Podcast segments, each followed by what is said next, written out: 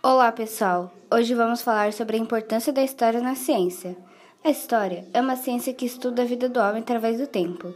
Ela investiga o que os homens fizeram, pensaram e sentiram enquanto seres sociais. Nesse sentido, o conhecimento histórico ajuda na compreensão do homem enquanto ser que constrói seu tempo. A história é a ciência do passado e do presente, mas o estudo do passado e a compreensão do presente não acontece de uma forma impecável, pois não temos o poder de voltar no tempo e o passado não se repete. Por este motivo, o passado deve ser recriado, levando em consideração as mudanças que foram ocorridas no tempo.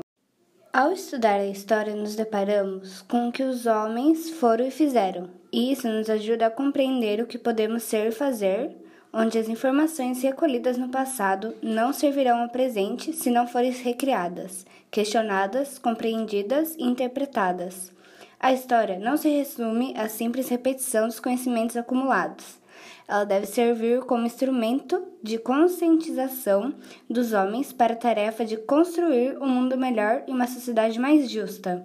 A história é importante em nossa vida porque nos revela o que acontece no passado Desde o surgimento, passando pela pré-história e evoluindo a cada período, atravessando do Paleolítico à Idade Contemporânea, o homem obteve várias conquistas e hoje ele continua crescendo cada vez mais. O passado nos revela coisas que não sabíamos e nos explica o porquê de tudo o que acontece nos dias atuais, pois o presente tem uma forte ligação com o passado e isso nos revelará o futuro. As fontes ou documentos históricos constituem tudo o que o ser humano produziu desde seus primórdios. Tais fontes podem ser desde artefatos arqueológicos até dispositivos eletrônicos feitos no século XX, como os primeiros computadores ou microchips. O que diferencia os registros do homem pré-histórico dos registros dos outros animais é a produção do sistema simbólico.